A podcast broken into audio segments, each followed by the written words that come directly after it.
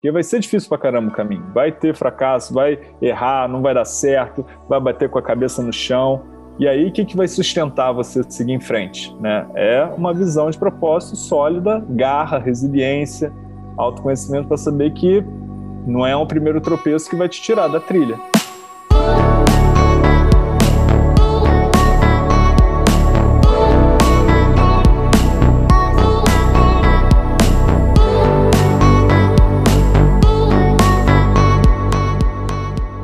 Bem-vindas, bem-vindos a mais um episódio do Abrindo Caminhos, o podcast para quem busca ser a melhor versão de si mesmo. A cada semana eu converso com pessoas que são referência em empreendedorismo, arte, ciência, espiritualidade e que buscam ser a versão mais autêntica de si, expandir consciência em si e no mundo.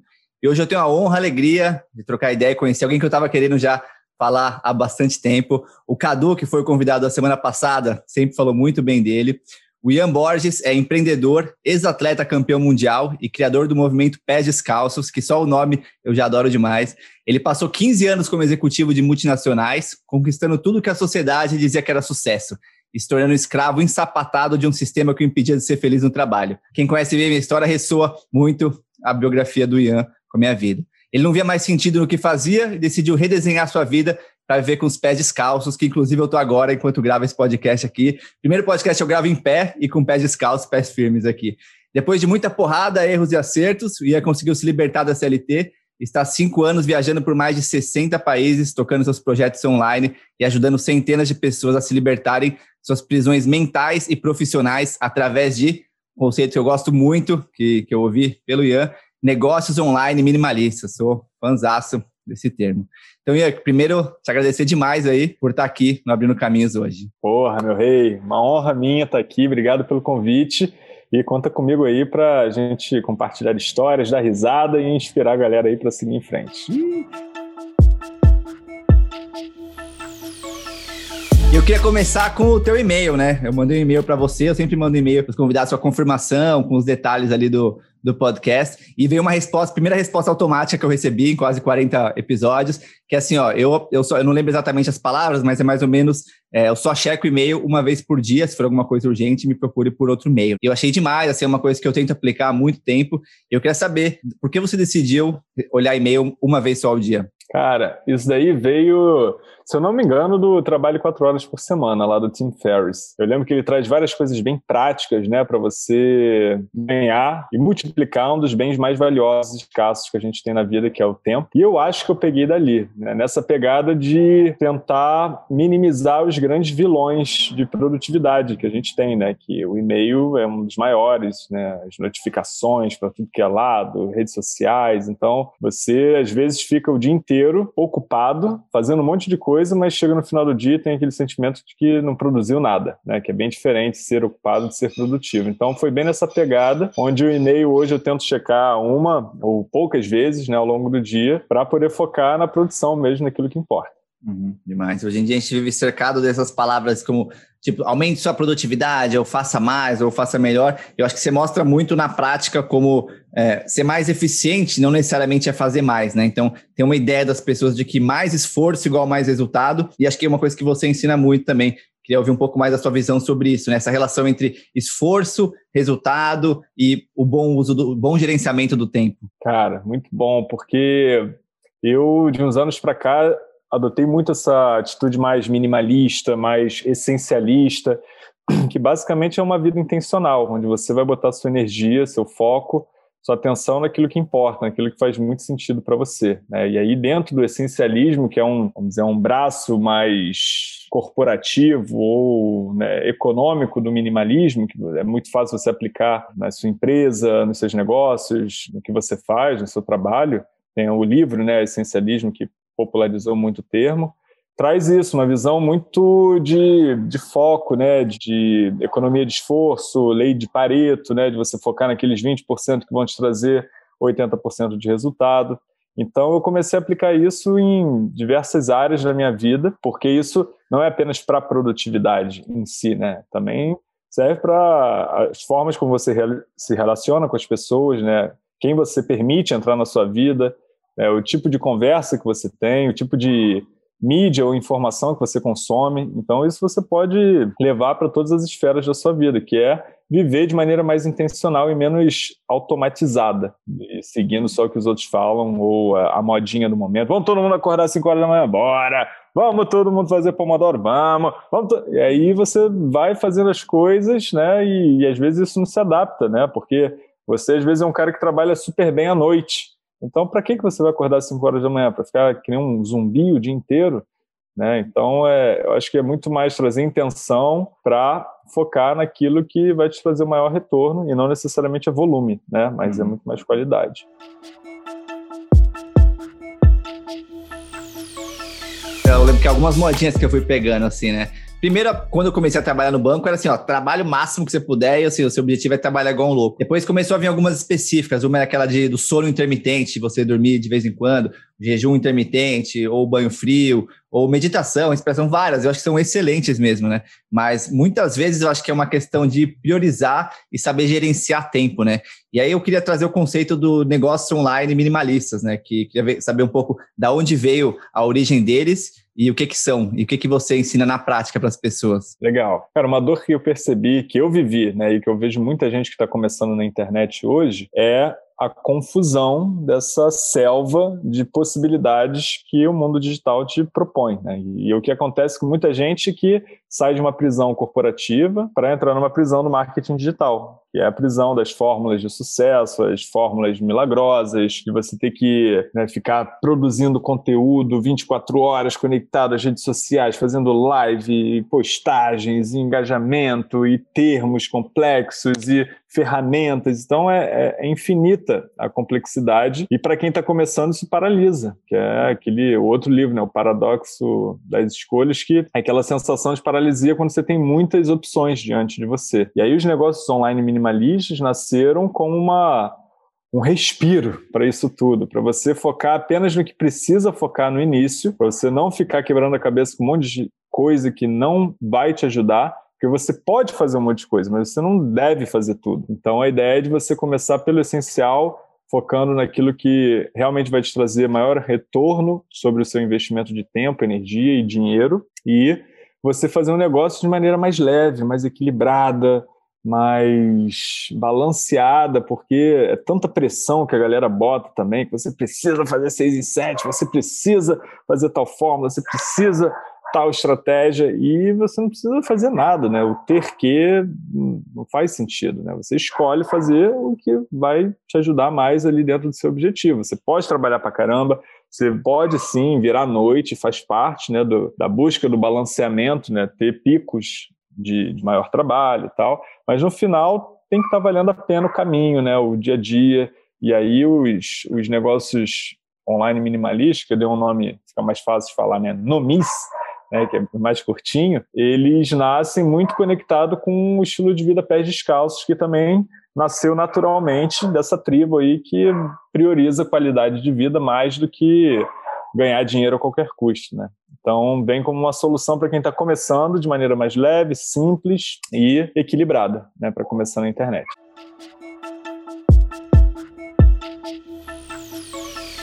E aí, você fala isso da perspectiva de quem já passou por isso, né? Então, tanto na sua carreira inicial como jogador de vôlei, chegou a ser campeão mundial, e a sua carreira na multinacional. Então, queria que você trouxesse exemplos nesse momento da sua vida, né? Antes desses dois grandes turning points que você passou, que te mostra alguns exemplos práticos disso, né? Que pessoas podem estar vivendo agora, seja um estilo de vida que não faz sentido com o que a pessoa acredita, ou seja alguma coisa específica do trabalho do dia a dia que te incomodava muito, assim.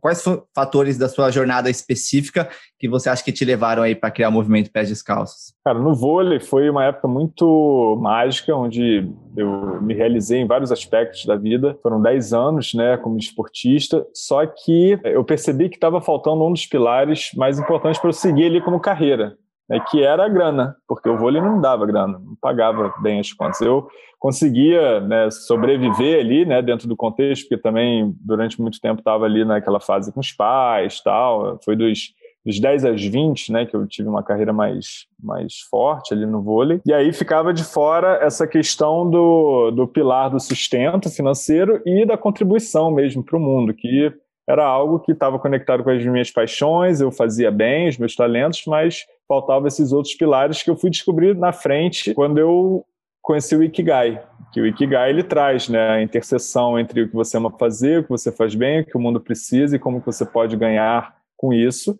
E uma vez que você tem a interseção desses elementos, o Ikigai, né, que é, é uma filosofia japonesa que representa a sua razão de ser, a sua razão de existir, o seu propósito de vida, quando você encontra um projeto que une os quatro elementos, você tem muito mais chance de é, ter um caminho sustentável. E na L'Oréal foi a mesma coisa, eu tinha dois elementos, mas estava capenga, porque eu tinha ali fazia bem o que eu fazia, né, era valorizado, reconhecido, ganhava grana com isso, mas não era necessariamente a minha maior paixão da vida, né? Tinha coisas que eu adorava fazer, mas em geral não era o meu meu grande propósito ali, né, vender shampoo estava um pouquinho longe do que eu queria. Tinha certa contribuição, mas não era a principal coisa, então também estava capenga. Mas isso só foi ter consciência depois que eu larguei a carreira corporativa, que eu fui conhecer todos esses elementos, comecei uma jornada mais profunda de autoconhecimento e tal. E aí eu vi hoje, hoje eu consigo fazer uma análise né, para trás, retroativa, vendo que, porra, os meus comportamentos quando eu estava na CLT eram completamente não sustentáveis, né? insustentáveis em termos de carga horária insana, de trabalhar todo dia de 12 a 16 horas, né, com um monte de coisa que não fazia sentido para mim, que eu poderia trabalhar de casa remotamente, mas eu tinha que estar no escritório, tinha que participar daquele jogo político, né, de ter várias máscaras, máscaras que eu usava para a grande diretoria, os vice-presidentes, tal, máscaras para os meus colegas, máscara para minha equipe, é, máscara para minha família, máscara para minha mulher, máscara para meus amigos. Então era uma esquizofrenia completa porque eu não tinha muita clareza de quem eu era, né? Então eu ia me adaptando que nem um camaleão oportunista para viver aquele jogo que a sociedade tinha me, me dito que eu tinha que jogar. O que, que passava na sua cabeça nesse momento ali na L'Oréal, quando você já percebeu isso? Você puder descrever como é que era o seu debate mental, assim, sei lá, se você pesava os prós e os contras de sair, ou se você buscava por referências, como é que era uma, como é que seria um exemplo de, uma, de um debate mental seu nessa época? Eu sempre tive facilidade com relacionamento, então era algo meio que intuitivo, essa parte de inteligência social tal, então eu já tinha uma facilidade de me adaptar a contexto, de conseguir falar super bem com pô, a faxineira do andar, com o vice-presidente porrão das galáxias. Mas que, que então nem tinha uma, uma intenção por detrás, era algo natural que eu ia me adaptando em função de cada contexto.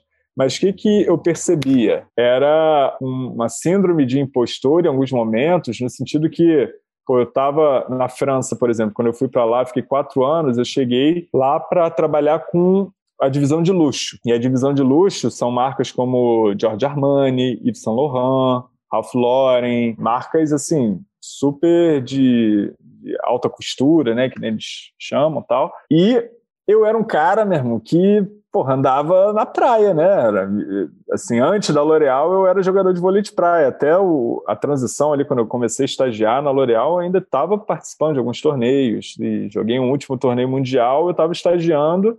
Então foi uma coisa assim, meio louca, da transição de sair da praia, passando, tomando banho na praia ali, passando sabonete no cabelo, para um milhão de detalhes e componentes específicos do cabelo, sei lá o que, que tipo, eu não podia falar disso que, e na verdade, vou até falar uma coisa que eu acho que poucas pessoas sabem, ou eu falei já que eu passei por algumas entrevistas na L'Oréal e fui reprovado é, em duas dela, delas, porque eu fui chegando, fui crescendo, crescendo, aí lá no topo, é, na, na decisão final, para estágio isso na época, né?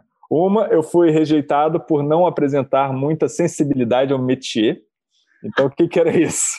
Era essa pegada mais artística, mas eu era o brutamonte do vôlei, né? Uhum. E aí, beleza. E a outra foi, foi numa pegada parecida também, assim, de sempre nessa pegada de sensibilidade, de eles falam muito do métier, da beleza tal. E aí o único, o cara que me contratou era um cara muito mais gente como a gente, que, pô, adorava futebol, surfava, era faixa preta de karatê e era para trabalhar numa área que pô, ele super se identificou comigo de treinamento e desenvolvimento e tal, e aí eu entrei. Mas eram algumas incongruências, por mais diversa, que por mais diversidade que a L'Oréal é, abraçasse, você tem realmente pessoas de todas as cores, tipos e backgrounds e tal, o job em si, né, a cultura da empresa em si, era muito incongruente com a minha personalidade mais essencial de todas, que é, não, eu vivia pé descalço, eu vivia pelado, eu vivia e aí cheguei na França, tive que pô, comprar um milhão de roupas e terno e acessório e cores e, e meu irmão, me sentia completamente peixe fora d'água. Mas eu fui me adaptando naquela, naquele jogo ali e em poucos meses já estava jogando o jogo, igualzinho. Então isso era quase inconsciente.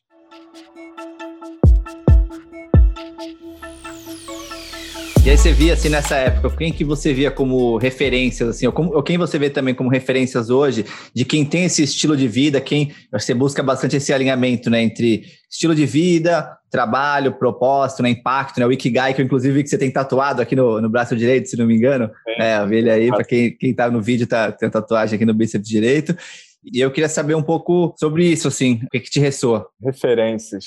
É, na época, vou tentar lembrar um pouquinho, mas as referências, eu tinha algumas referências internas na própria L'Oréal, né? Bem no início, assim, porque eu tinha o sonho de fazer uma carreira internacional, então eu via né, grandes diretores, tal, tinha algumas pessoas que, que eu admirava, tinha muito essa referência do, do meu mentor na L'Oréal, que foi o cara que me contratou, Jorge, Jorge Rich, que foi um irmão e virou depois padrinho de casamento meu. Então, é, realmente ele foi uma referência ali, que ele já tinha feito um percurso de uma pós-graduação na França, é, foi depois né, se tornou diretor tal e, e eu tive um caminho muito parecido com ele. Ele sempre me ajudou muito ele foi uma referência durante muito tempo. Só que as referências vão evoluindo né? A gente vai mudando com autoconhecimento e com os nossos sonhos. E aí é, chegou um momento que foi um baque eu não encontrar mais referência dentro da L'Oréal. E olhar para cima e falar, porra, eu não quero ter. Pelo contrário, ser a anti-referência. A última coisa que eu quero para minha vida é ter a vida desse cara que viaja o tempo todo a trabalho, não tem tempo com a família, o cara tá engravatado o tempo todo e é um mundo de figuração. E, nossa, e é o bem-sucedido, é, né? É o considerado bem-sucedido. É, é, o né? máximo, é o máximo, do, é o topo, né? E aí eu comecei a me questionar mais profundamente e mudar muito as minhas referências, né? Então, hoje, cara, eu, eu até é, é, engraçado porque tem um exercício que eu, que eu tenho o meu, o meu board de conselheiros invisível, né? Que volta e meia quando eu preciso de um de uma, tomar uma decisão um pouco mais sábia, tal, eu eu dou uma meditada e imagino eu chegando numa cúpula mesmo redonda e a galera aparecendo ali para me ajudar e trazer o seu ponto, né? Então, algumas dessas pessoas são referências, né? Mas nem todas vivas. Então tem o Tim Ferriss é uma referência, né? Principalmente em termos de lifestyle hacking, que foi o nome assim do da minha empresa no início. É, mas também assim, eu acho que ele é um grande hacker da vida, né, em vários aspectos. Né? Uhum. Então, São parentes, é... eu, encontrei com ele em São Francisco, né, no, no evento do lançamento do Two of Titans, se não me engano. Aí eu falei para ele, Tim, olha, olha pro, pro meu olho e fala a primeira coisa que vem para sua cabeça. Foi o, o, máximo que eu consegui falar ali. Ele falou assim, em inglês, né, vou traduzir, mas você é a média das cinco pessoas que você mais se associa com.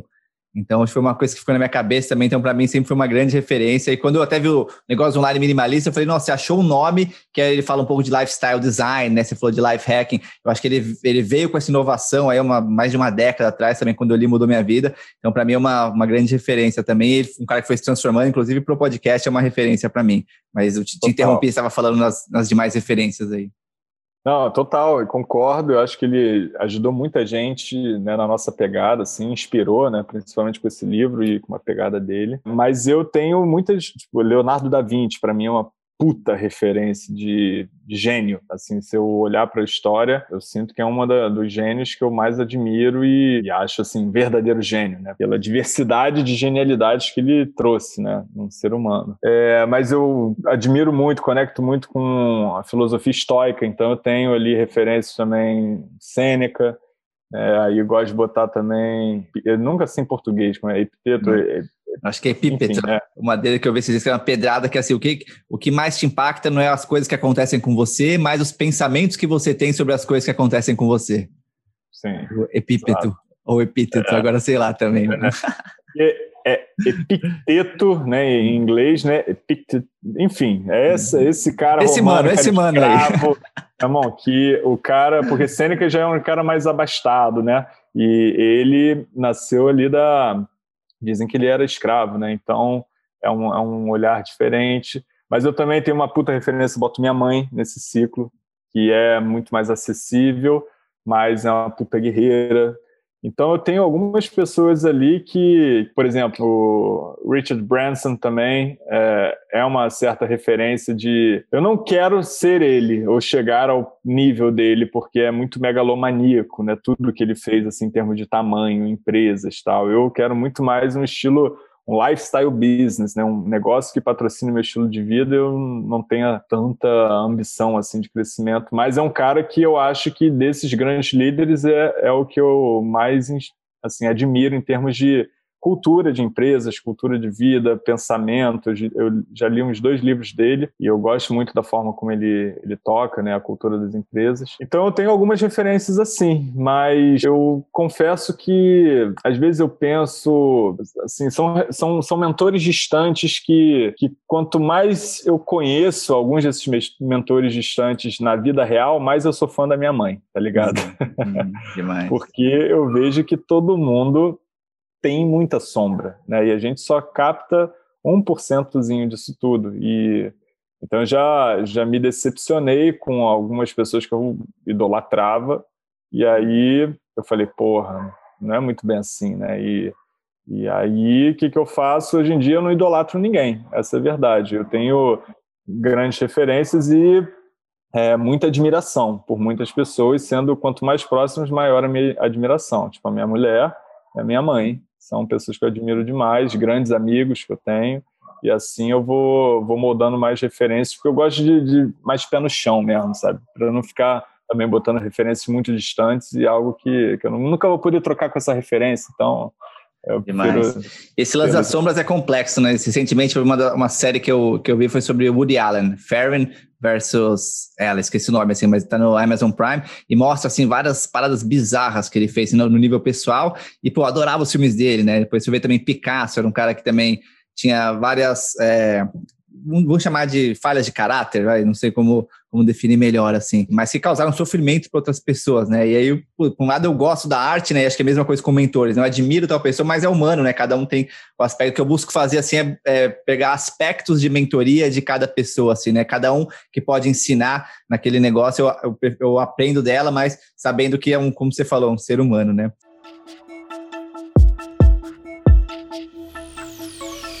Você parece um cara bem assim, bem, bem confiante, que lê bastante, assim, né? Como você falou, para absorver esse autoconhecimento, e ao mesmo tempo muito carismático, assim, né? Isso veio da, da sua infância, você falou muito da sua mãe, assim, né? No, no, no aspecto. O que, que da sua infância você acha que, que levou você a, a esses aspectos da personalidade? Cara, eu sempre fui tratado com muito amor, muito carinho e muito apoio. Então eu não tive nenhum trauma com os meus pais, assim, nesse sentido, né? Eu perdi meu pai muito novo, com 15 anos, mas isso nunca foi para mim um trauma de falar, nossa, de me vitimizar e, e levar isso para minha vida como uma, uma, uma grande, um grande problema, dificuldade. E isso é uma característica da minha personalidade que eu conheci um pouco melhor quando eu fiz uma formação sobre Enneagrama, que eu não conhecia né, nada, e aí foi uma puta formação, porque Enneagrama caiu um pouco na boca do povo também, então um monte de gente falando sem saber, né? Então, fazendo é, teste de recrutamento via Enneagrama, tal, que é uma banalização de uma sabedoria milenar, incrível, né? Mas essa essa terapeuta, Fátima, ela é do Instituto é, Gestalt, que ela traz muita coisa da base. Ela acompanhou o Navarro, que é um dos caras que trouxe isso para aqui, para América Latina tal, durante 40 anos. Era o braço direito dele. Então foi a fonte mesmo. E lá eu entendi que eu era o guloso, número 7. E a característica, uma das características do guloso é que eu, eu, eu evito a dor e o sofrimento a qualquer custo. Então eu escondo isso tudo debaixo do tapete. Eu sou um cara extremamente otimista, mais do que deveria. Né? Então, eu tenho uma série de características que, que moldaram minha personalidade de forma que eu estou sempre bem e vendo o lado positivo, copo cheio, né, ao ponto de isso poder ser uma sombra também, porque cada, cada tipo né, tem seus, seus lados positivos, né, suas sombras, e o, o equilíbrio disso Assim, a busca é equilibrar, né? Mas o, desequilíbrio é muito ruim também. O cara que é super otimista tal e vai para dentro só ver felicidade, é, é, vive numa vida ilusória, né? Hedonista demais. Então, eu sou um pouco, eu vejo hoje em dia que esse é um uma das minhas sombras. Eu estar sempre muito otimista, positivo, e isso pode gerar uma uma frustração grande, uma quebra de expectativa muito fácil, né? Eu sempre espero melhor né, da situação ou das pessoas e, e aí, né, às vezes, sai um pouco diferente. Então, eu acho que é um pouco dessa característica que, que não necessariamente nasceu só da, da educação dos meus pais, mas que isso possibilitou um, um, um campo muito positivo para mim também, nunca faltou nada, nunca teve nada em excesso, mas sempre foi muito justo ali. Mas eu acho que é mais da, dessa, desse, desse guloso aí também que só vê o lado positivo das coisas. Falou do mestre Cláudio, Cláudio Naranjo, né, o chileno que Isso. eu também acompanho o trabalho dele, é, lindo demais, assim, acho que um cara que também me inspira muito. É uma, uma das últimas entrevistas dele que eu vi antes dele falecer, né, acho que ele faleceu faz dois anos, ele fala assim, a única coisa que eu vejo, eu tento trabalhar com vários ministros de educação, né, da América Latina inteira, né, tirando o Murrica, né, Pepe Murrica, ninguém nunca deu muita bola porque ele falava sobre educação, né, que era basicamente, a princípio, sei lá, mais Waldorf style, assim, né, da, da educação. E aí no final ele falou assim, eu acho que a única coisa que pode transformar mesmo são o uso de psicodélicos no contexto, no contexto correto, né, é, em escala para a população. Assim, porque a velocidade que a gente precisa para mudar as coisas, não, a gente não vai alcançar com a mudança na educação, com essa galera com essa mentalidade ultrapassada, né? Então, lembrei disso quando você falou do, do, do Cláudio. E, e, uma coisa que eu queria te perguntar, Ian, é da essa autocobrança que você falou que você tem, você tem é, práticas matinais, por exemplo, que você realiza sempre? E como é que é a sua disciplina em relação a elas? Tipo, se você não faz, você se cobra, como é que Quais são assim essas práticas matinais suas e como é que é a sua relação com elas? Legal. Essa é uma das áreas que hoje eu tenho mais orgulho e são é, é uma das áreas que mais sustenta a minha vida. Né? É aí que eu vejo que eu busco equilíbrio para seguir com o que eu preciso seguir. Então eu considero a minha manhã sagrada, de verdade. Eu idealmente invisto quatro horas só para mim, sem impacto ou distração do mundo exterior. E eu não tenho muito, eu já fui muito do horário de acordar ali 5 horas, tal, mas hoje em dia eu durmo 7 horas, esse é o meu, meu principal direcionamento. E aí, a hora que eu acordo, eu começo meu ritual, que eu tento trazer várias práticas para corpo, mente e alma. Então, é, é uma tríade aí que eu olho. Eu posso depois detalhar aqui, se você quiser, mas eu vou fazendo práticas desde yoga, meditação, alimentação, eu estou chamando isso tudo de bruxaria pés descalços, né? Que eu estou escrevendo um livro agora sobre isso também. Irado, irado. Né, que que eu, eu assumi esse papel de bruxo moderno aí, que eu entendi. Eu comecei a estudar mais sobre bruxaria e eu entendi o que, que é magia, né? O que, que é essa definição, porque tem muito estereótipo, né? A gente pode falar disso, mas mas basicamente eu vou yoga, meditação, exercícios físicos, leitura, banho gelado, é, alimentação, é, exercícios de visualização, hipnoterapia, auto-hipnoterapia, e aí eu vou, vou testando um monte de coisa, mas hoje tem um, um ritual bem extenso. Tipo, durante quatro é horas, essas quatro horas você bloqueia assim, tipo, você, você olha o celular nesse período, nem olha, você fala com alguém, você vai direto para elas, assim. É, eu uso o celular para várias coisas, mas eu não vejo e-mail, WhatsApp, nada disso, porque aí é, é plantar a sementinha do mal, né? Mesmo que você não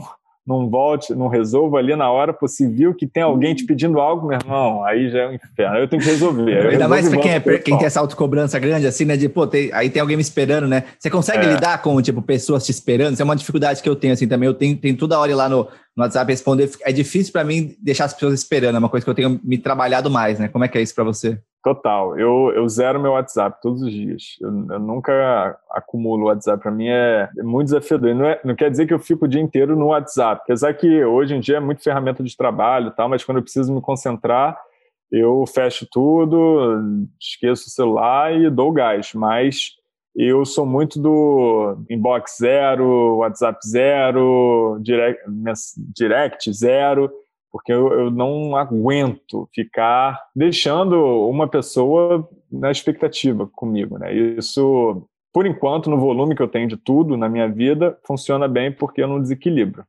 Mas quando eu sinto que vou estar tá aumentando o suporte de tal área que eu fazia eu mesmo para estar tá mais próximo em contato, aí eu vou delegando, aí eu começo a criar mais processos, aí eu tento buscar formas de automatizar mais as coisas, mas isso é uma dificuldade minha. Eu preciso estar ali com a parada zerada, porque senão eu fico com uma carga mental ali de memória RAM que eu fico desesperado, eu preciso dar uma limpada.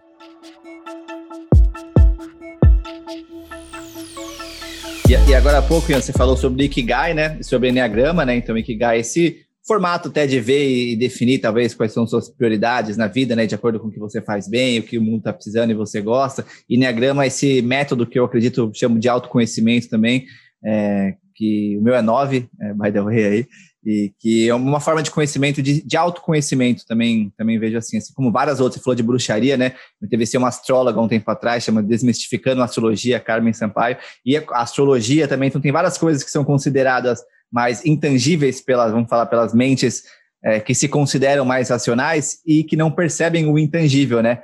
Eu acho que até, assim, quão racional é você não perceber a magia que existe, né? Então, você falou de magia, esqueci de compartilhar que também sou, sou devoto da magia. Muito bom. Cara, eu adorei isso que você falou, né?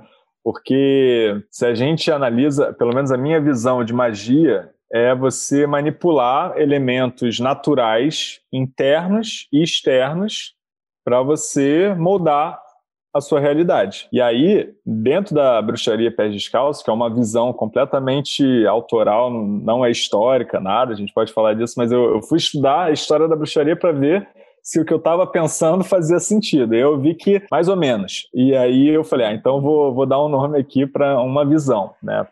Qual que é a diferença? Você acha que, que, que faz sentido no seu que você viu que não bateu ali com as bruxarias antigas?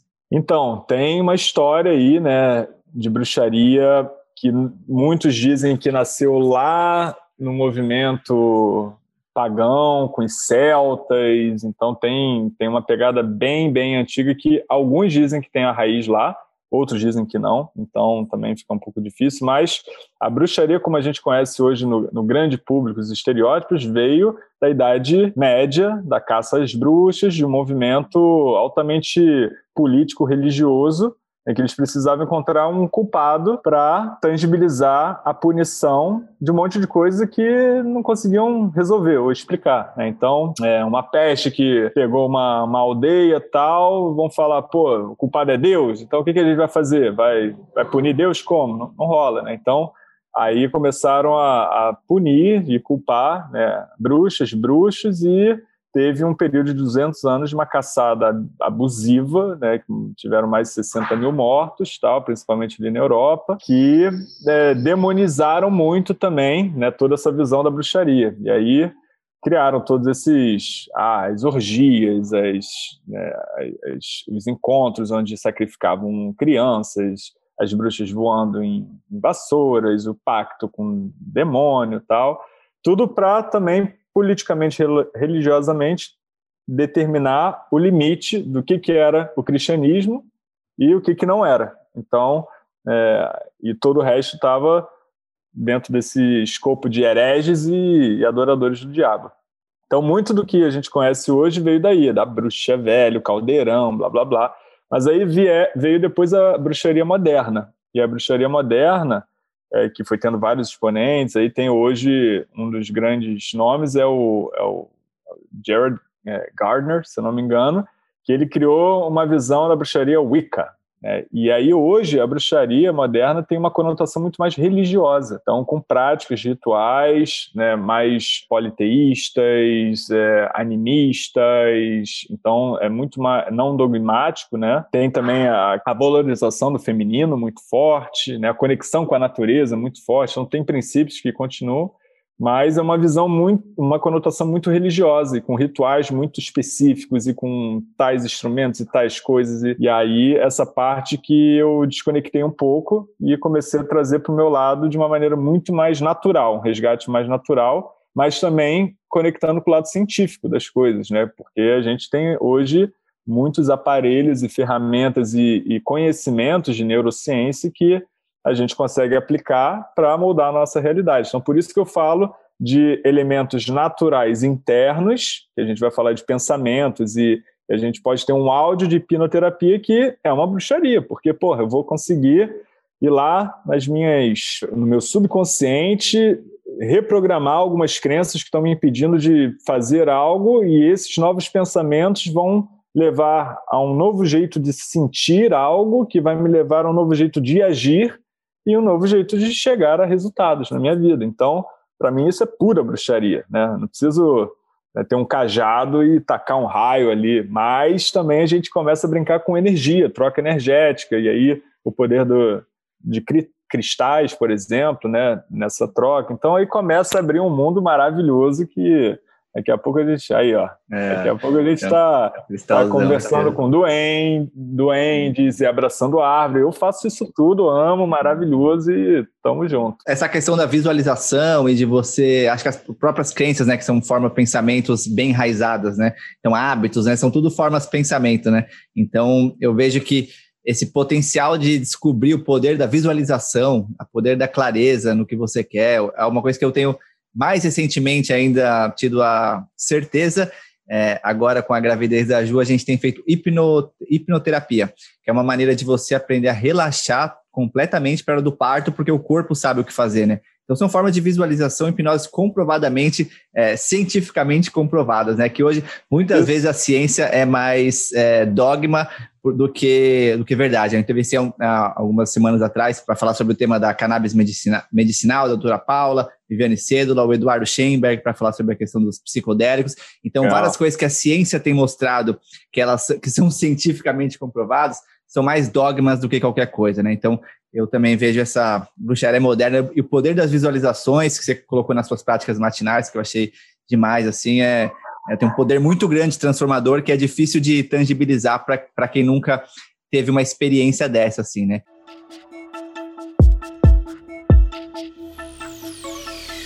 Eu queria saber como, como você faz para levar essa experiência para mais gente, né? Nos seus cursos, como você ajuda as pessoas a atingirem os negócios online minimalistas, que eu acho que tem muito a ver com essas questões internas também, né? Não são simplesmente só práticas que você traz, né? Total. Eu percebi, cara, que as pessoas buscam muito o resultado mais tangível ali de você falar, você vai criar um negócio. Você que está querendo começar na internet, você vai sair em 30 dias, em 3 meses, que for, com o negócio pronto. É isso que eles querem. Mas, se você chega para só mostrando a técnica, ó, você precisa definir o seu avatar, você precisa criar esse funil de venda, você precisa. Porra, isso daí vai. tem grande chance de não chegar a nenhum lugar, que é o que acontece com a grande maioria dos cursos hoje de marketing digital de negócios online, do que for, que vão direto para a técnica. E a técnica não é transformadora na real, né? se a gente falar de uma transformação de vida. Então, tudo que eu faço tem a conotação do desenvolvimento pessoal, autoconhecimento muito forte.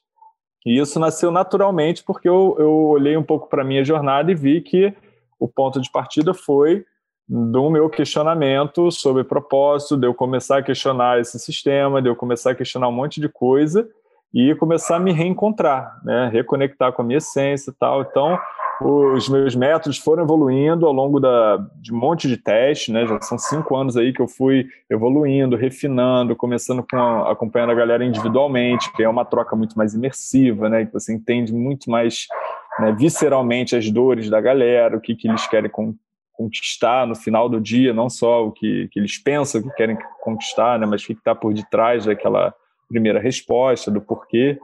E aí eu comecei a trazer isso muito no formato de questionamento, que foi uma escola inicial do coaching que eu, que eu fiz lá no início, que é muito nessa de fazer boas perguntas, né, que transformam. E depois, além das perguntas, trazendo exercícios, ferramentas que vai criar uma base mais sólida para a pessoa então e para a técnica. Então, hoje tem no meu método tem três grandes fases. Uma primeira preparação, que aí tem muito mais uma pegada de autoconhecimento, rituais.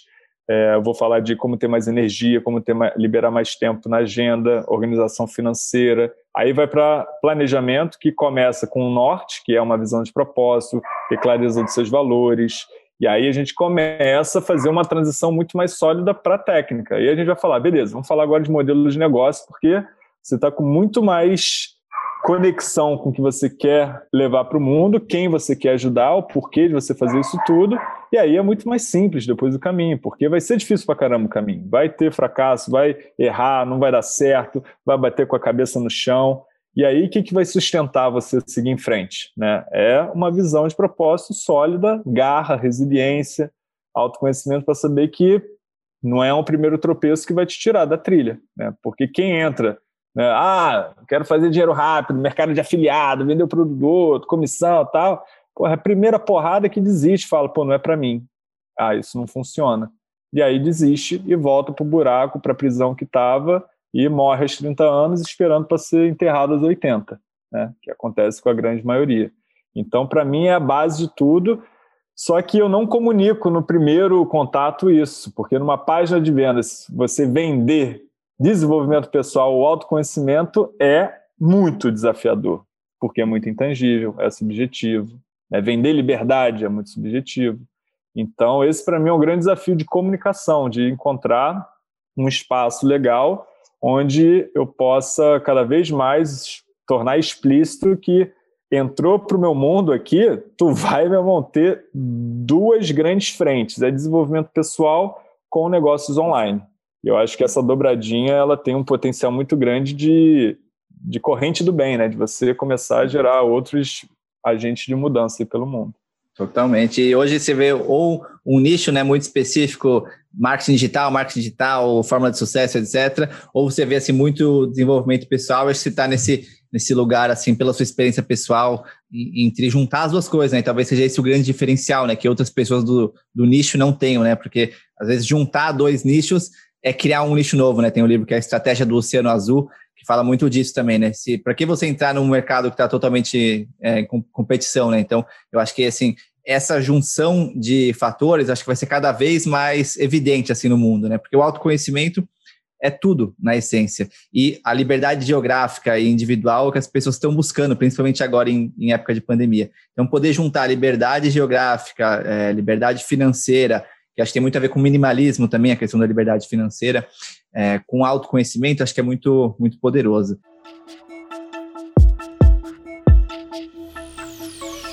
E é nessa questão financeira que eu acho que muita gente barra, assim, imagino que você recebe muito essa pergunta, assim, né? Mas negócio online minimalista, quanto que vai dar de dinheiro, assim, né? Ou seja, na prática, assim, o que, que é um valor mínimo, assim, ou então em termos mais práticos, que você pode ter uma liberdade geográfica. E hoje eu, vi outro dia uma foto sua num, num carro meio van, você viajando acho que com a, com a, tua esposa e teu dog, que eu achei lindo demais. E eu quero saber como é que é a tua vida nesse sentido hoje aí da, da liberdade geográfica. Perfeito.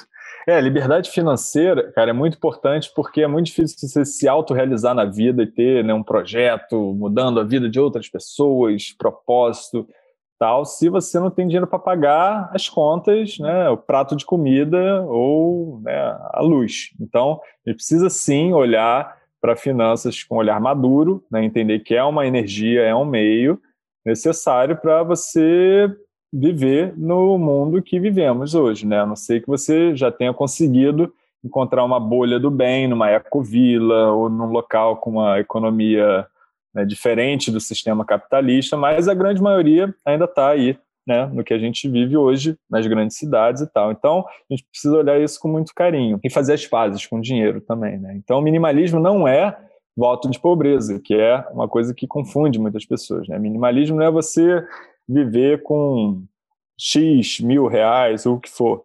Né? E esse valor também não dá para você estereotipar e falar é isso, né? o mínimo. O mínimo é para cada um. E lembrando do princípio um dos fundamentos do minimalismo é uma vida intencional e você né, ver sentido e dar sentido para tudo que está presente na sua vida.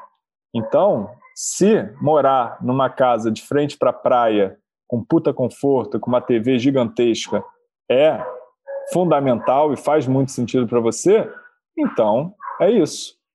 Mas se não, você pode viver uma vida muito mais simples, né? Então não tem ninguém que vai julgar dizendo: "Ah, isso é essencial para você". Não, cada um com seu conjunto de coisas essenciais, né? E aí, nesse sentido, eu vejo que quando você começa a fazer uma reflexão mais profunda sobre isso, você vai ver que tem um monte de coisa desnecessária e luxos que não fazem mais sentido na sua vida, mas que você foi acumulando de forma automática, né, por por automatismos, é só parar, olhar para sua conta agora, tira o extrato e ver a quantidade de assinaturas que você não usou no último mês, né? Então, é um pouco desse, de, dessa análise que a gente precisa fazer para chegar nesse montante que eu falo que é o valor mensal mínimo. E a partir desse valor mensal mínimo que é para você viver de forma digna e confortável, que para um pode ser mil reais, para outro três mil, para outro cinco mil, para outro quinze mil e assim por diante, você vai patrocinar o seu estilo de vida minimalista. Né? Então, acho que não tem um valor mínimo. Mas o que eu vejo muito da minha tribo, da minha galera, é uma galera que está muito satisfeita com remunerações entre 3 a 10 mil reais por mês. Sabe? Eu vejo que isso é, é uma média que funciona e assim as pessoas conseguem viver muito bem, porque elas conseguem valorizar aquilo que realmente importa a gente começa a ver que são relacionamentos, é uma reconexão com a natureza, é uma vida mais leve, é você poder assistir um pôr do sol animal e coisas que são gratuitas, né?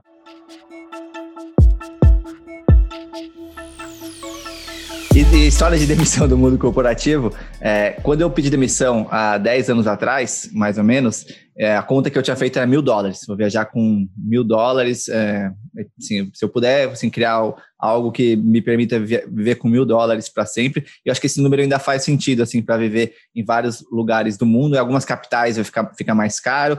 O dólar agora está pesadão, mas já teve num outro patamar assim.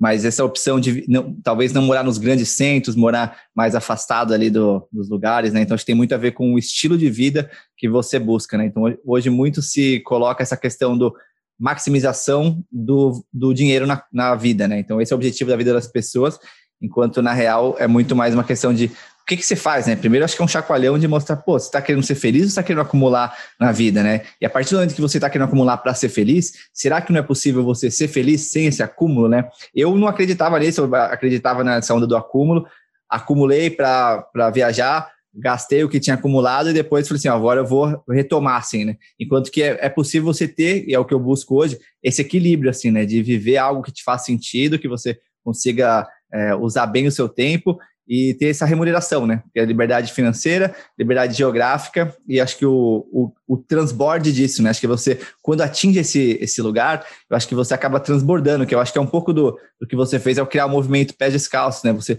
transbordou o que você estava vivendo, né? Depois das frustrações da, do mundo corporativo, você poder viver um estilo de vida que te faz sentido e ajudar mais gente a entrar nesse estilo de vida, eu acho que é uma coisa de uma realização, assim, pessoal muito grande, né? Eu queria saber quais são próximos desafios aí na, na tua jornada, dado que você, passando por isso, né, pelo mundo, pela, pelo esporte, né, por ter sido campeão mundial no esporte, carreira no mundo corporativo, teve, conseguir viver através dessa liberdade geográfica e financeira e ajudar mais gente a isso, você tem que, que outros grandes aí objetivos ou, ou metas, se é que você tem aí, né, e se é que você vive por elas, né, na sua vida? Legal. É, metas, eu sempre fui um cara de muitas metas, objetivos tal, e eu, de um tempo para cá, venho ressignificando um pouco o papel, até a, a, forma como eu descrevo, né? Eu tenho utilizado mais a palavra intenções. Então, eu tenho algumas intenções, porque eu faço planos, mas meus planos hoje têm sido de dois meses, né? E, e uma visão, óbvio, eu tenho a visão do ano tal, mas plano mesmo dois meses, porque a mudança está cada vez mais acelerada nesse contexto de pandemia, então nem se fala. Mas eu tenho duas grandes intenções que estão no topo da minha cabeça. Na verdade, três agora, né? Que eu acho que vão ser coisas muito, muito importantes e, e eu acho que vão ter um grande diferencial na minha vida. Então, eu vou falar por ordem de importância mesmo. É, a primeira é que eu vou, estou pensando em começar de verdade expandir a franquia Paula Borges, né? Então, eu e a Thaís, a gente está pensando em ter um filho aí mais para o final do ano, ano que vem. Eu acho que isso vai revolucionar tudo, mas vai ser talvez o maior aprendizado da vida. Então, estou muito empolgado com essa possibilidade, mas a gente ainda não está, a gente só está no treino por uhum. enquanto, mas a gente vai, vai no segundo semestre come, começar a botar uma intenção maior, porque vai ser o momento dela tirar o dia e tal, então esse, esse é algo que está presente na, na minha vida. É, uma, um outro filho que também está nascendo, tão não tão importante quanto, mas muito e é um sonho, é um livro, né? Que eu escrevi o livro, agora eu estou em conversas com algumas editoras e está ficando cada dia mais concreto e eu tenho certeza que no segundo semestre vai nascer. Ah, então, isso, isso também é algo, para mim, é um marco muito importante. É um livro que eu botei muito carinho. Foram dois anos escrevendo, aprendendo a escrever, que eu não sabia escrever, né? Assim, escritor de livros, né? Escrevia né? escrita marketing e tal. E foi uma jornada também, foi uma das jornadas mais lindas de autoconhecimento que eu, que eu vivi. E eu estou muito orgulho, porque eu dei de presente para minha mãe no Natal, e pô, ela que não lê nada, leu em quatro dias, e tipo assim, ah, tudo bem, que a mãe, né, dá feedback de mãe, não, não vale. Mas, pô, ler tudo mas, em quatro dias pode ser o que for, é, é difícil. Pô, se for, Tem que ser muito, muito bom, ruim, não dá, né, cara? E, mas assim, várias pessoas que eu admiro muito, eu, eu fui testando, né, dando livro e recebi muito feedback legal. Então acho que foi uma obra bonita que vai ajudar uma galera também. E, e é uma forma de você né, se eternizar de certa forma, né? Mesmo que a gente sabe que né, nada é para sempre, mas vai deixar uma, uma coisinha aí para mais longo prazo. E o terceiro filho que está nascendo, que se tornou um momento agora inevitável, que é uma comunidade. Então está nascendo a tribo Pés Descalços como, como produto mesmo. Então, em junho, agora ela vai para o ar, é meu próximo lançamento, e eu estou muito empolgado, porque está coroando uma série de aprendizados e vivências que eu tive até hoje. É, eu conversei com muitas pessoas que já têm, animam e facilitam a comunidade dessa forma. Eu vi que eu estou com os ingredientes legais para ela nascer né, com uma, uma boa base. Então tá, muito muito feliz que eu acho que vai ser uma forma de, de movimentar ainda mais, né, esse, esse movimento que, que nasceu aí dos pés descalços e estou bem empolgado. Demais, demais. Realmente três coisas maravilhosas aí. Você falou do, do livro, do filho, achei que o terceiro era uma árvore, pô. É, pode crer, tava na, tava na ordem, né? A, a árvore, a árvore já plantei. Só tá faltando aí os três. Eu tô nessa jornada aí do filho, eu vou te contando, pô. Vou te contando como é que tá sendo. Por enquanto tá sendo maravilhosa. Vai ser, vai ser só maravilhosa.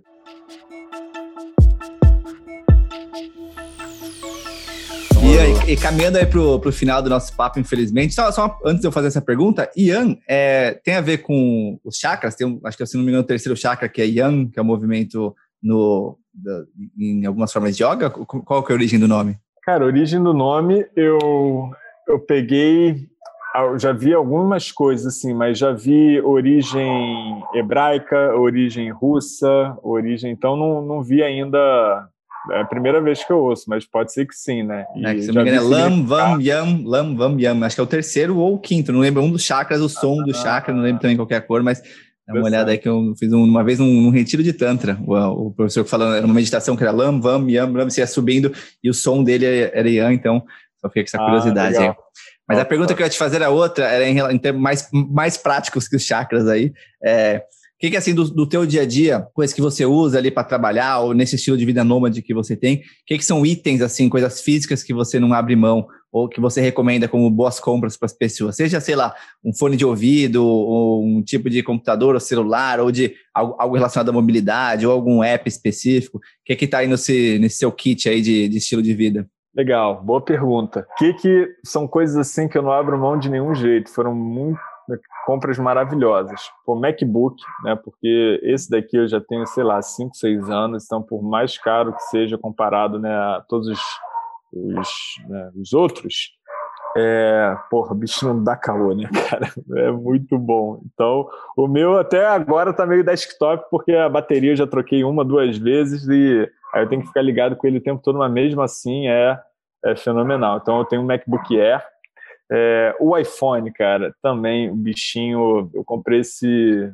sei lá, ano passado, dois anos, o 11, e, e eu não tenho câmera para captar nada profissional, eu uso tudo do iPhone, tudo, tudo, os meus vídeos, é, edito vídeo no iPhone, os aplicativos, então é uma ferramenta de trabalho para mim fenomenal e, e eu já tive vários Android, Xing Ling lá, Huawei, Huawei e tal, e realmente o iPhone é top.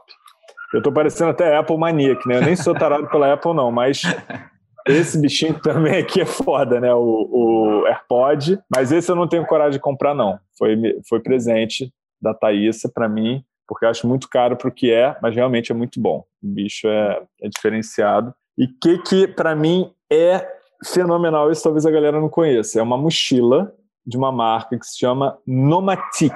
Nomatic. É, tipo de, de Nomad, né? Mas só que com T e C no final. Nomadic. Nomatic. Nossa, os caras são, assim, é uma qualidade incrível. Eu comprei lá atrás, na época que eles estavam com um projeto no Kickstarter. Não me arrependo em nada. Já comprei outra, né, um novo lançamento que eles mandaram tal. Então, isso para Nômade, ela, é, ela é super feita para, né? Então, é, é animal. que mais de... Tô tentando lembrar aqui da minha... Ah, e um Kindle, né? Kindle para mim também é fenomenal, principalmente para quem é nômade, porque você consegue levar livros infinitos, tem várias funcionalidades que a galera às vezes nem se liga, mas você, você pode né, fazer todas sublinhar né, as notas ali, você pode exportar depois, então é uma melhor forma de você ler um resumo do seu próprio livro, né, a partir da, da sua visão do que foi relevante para você. Tem um aplicativo legal que é o Read, Readwise, que o Readwise você é, integra com seu Kindle e ele fica te mandando por e-mail em cinco, cinco passagens de, de todos os livros que você já sublinhou, né, já fez notas.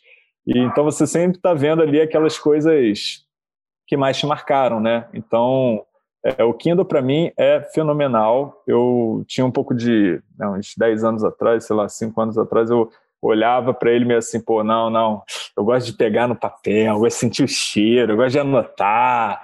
Mas hoje eu, eu uso os dois. Então eu, eu uso os dois, porque tem alguns livros que eu não encontro na Amazon. E para mim também baixar a amostra é muito bom, né? Porque é, eu sempre leio a amostra antes e se me captou, eu sigo em frente, senão eu nem, nem começo. Então eu acho que é, esse, esses artigos aí são hoje que têm, têm me gerado mais valor e eu recomendo para a galera. Boa, tô, tô, atrasado em dois aí, o do livro eu continuo com esse discurso atrasado aí e antiquado, eu continuo com ele. eu preciso provar o Kindle. E o do, do fone também, eu continuo também, tenho os mesmos pensamentos, ninguém me deu aí também, fica a dica, galera. Então, também... ah, muito bom. Oi, eu queria para terminar uma recomendação de um livro. Você falou alguns ao longo do caminho, né? Do Tim Ferriss, Essencialismo. É, queria que qual um livro que você tem recomendado mais para as pessoas? Algum livro que te marcou muito e te mudou? Algum livro que atualmente está te chamando muita atenção? Legal. É, eu vou falar um, um que não é tão óbvio para a galera, porque eu adoro também nos podcasts, no final eu sempre fico esperando, né? Dica de livro, eu baixo, aí, ó, fica a dica aí, começa assim. Quando você, provavelmente você tem 800 livros que você não leu, então aí comprados, né, que você ouviu, comprou e não pega, né? O que, que você faz? Você vai e começa a baixar a amostra desses livros todos, o tempo todo que você ouve para tudo que é lugar, e aí também faz uma economia na vida, né? Porque a quantidade de livro que a gente compra no é foda. Mas vamos lá. É Antes de Partir, que é um livro de uma enfermeira que se chama Bronnie Ware, australiana, que ela acompanhou diversas pessoas. Ela era especialista em pessoas com casos terminais. Então, ela acompanhava ali seis meses, três meses finais da vida da, de cada paciente. E ela identificou os cinco maiores arrependimentos que se repetiam na vida das pessoas. Arrependimentos como ah, eu devia ter seguido mais os meus sonhos e não os sonhos das outras pessoas, eu devia ter me relacionado mais com os meus amigos e familiares, eu devia ter expressado mais os meus sentimentos, aquilo que eu pensava de verdade, enfim, não vou falar tudo, mas é um livro que você vai rir e vai chorar no mesmo capítulo. É um livro delicioso, pequenininho, então aquele livro que você consegue ler rapidinho e ter aquele sentimento de mais um livro, sabe? E você vai ler, reler quantas vezes você quiser. E é um livro que eu dou muito de presente para a galera. Então, esse é um livro que eu super recomendo e é a fórmula da vida, né, cara? Então a gente já está ali. Para que, que vai esperar faltar seis meses descobrir um câncer terminal ou né, uma doença para começar a se fazer essas perguntas, né, e se questionar? Então é um livro que me, me inspirou muito e que eu recomendo para muitas pessoas. Demais. Inspiração mesmo, inspiração real mesmo, porque o que que acho que assim, é, marketing digital, essas coisas e negócios, né, trabalho, é, dinheiro, tudo, né, mas tudo são coisas muito importantes, mas essencial mesmo, né? O que, que é, né? Sei lá, o que é o essencial para cada um. Eu acho que esse livro que você tá, não, não conheço, quero ler, mas trata do essencial, né? Acho que esse nome que você falou me veio isso antes de partir, né? Já vem uma coisa assim, né? De, dessa, de enfrentar essa realidade que a gente vai de fato partir para algum outro nível, seja qual for, é, o que a gente chama hoje na língua de morte hoje, né? Mas o que, que a gente quer viver até esse momento que é inevitável que vai chegar, né? Então acho que esse questionamento é essencial, o questionamento talvez raiz que pode puxar tantas outras coisas, né? tantas outras transformações para quem está também com dificuldade de começar, né? Acho que muitas muitas vezes a dificuldade é de começar uma mudança, você até percebe o que que, que não está bom como está, mas começar é, a transformar às vezes é difícil, né? Então acho que pode ser uma inspiração aí para para dar esse primeiro passo, né? Perfeito, é isso. E é aí, isso. talvez depois desse passo, o próximo passo pode ser, para quem não te conhece, entrar aí, queria que você já divulgasse aí tua, tuas redes sociais, o melhor jeito das pessoas conhecerem é, tanto pés descalços, nomes, como as pessoas podem entrar em contato com você diretamente, saber mais os próximos passos aí, inclusive já tem um spoiler aí da comunidade pés descalços que está chegando, né? Coisa linda. Cara, eu acho que o melhor local é o Instagram, onde eu estou mais presente, diariamente ali compartilhando conteúdo, fazendo live toda semana, tem também um podcast aí que terei a honra em breve também de entrevistar um tal de Rick Lima. Já fala e... o nome do podcast que a gente vai colocar todos é. os links aqui também. Show, show. É Live Hacker Talks. Né? E também é um tesão, amo fazer. E lá você vai encontrar no, no Instagram, no arroba Ian P. Borges, I-A-N P. Borges. É, você vai encontrar todo esse universo, programas, né? Eu tenho programas para galera que quer dar o primeiro passo, para galera que já está alguns passos à frente também. E mas também me encontra em tudo que é lugar. YouTube tem mais de 500 vídeos lá meus, é, tem meu site amborges.com.br, mas foca no Instagram que que é onde a gente pode ter um diálogo mais gostoso e eu respondo direct, uhum. galera. Então qualquer dúvida é só mandar lá para mim que a gente troca ideia. Demais, demais. Eu queria te agradecer demais aí pelo tempo, pela energia, pelas trocas aqui. Eu acho que é, várias, é, várias formas de, de enxergar a vida. Eu vejo várias similaridades assim, entre a gente, tem uma inspiração sempre conhecer quem está nessa, nessa mesma pegada. Te agradecer por ter começado junto com o Renato Alma Mestre, ali o grupo que eu estou adorando fazer parte, que o André Baldo comentou algumas semanas atrás. E te agradecer aqui pelo tempo, pela energia, pela nossa troca.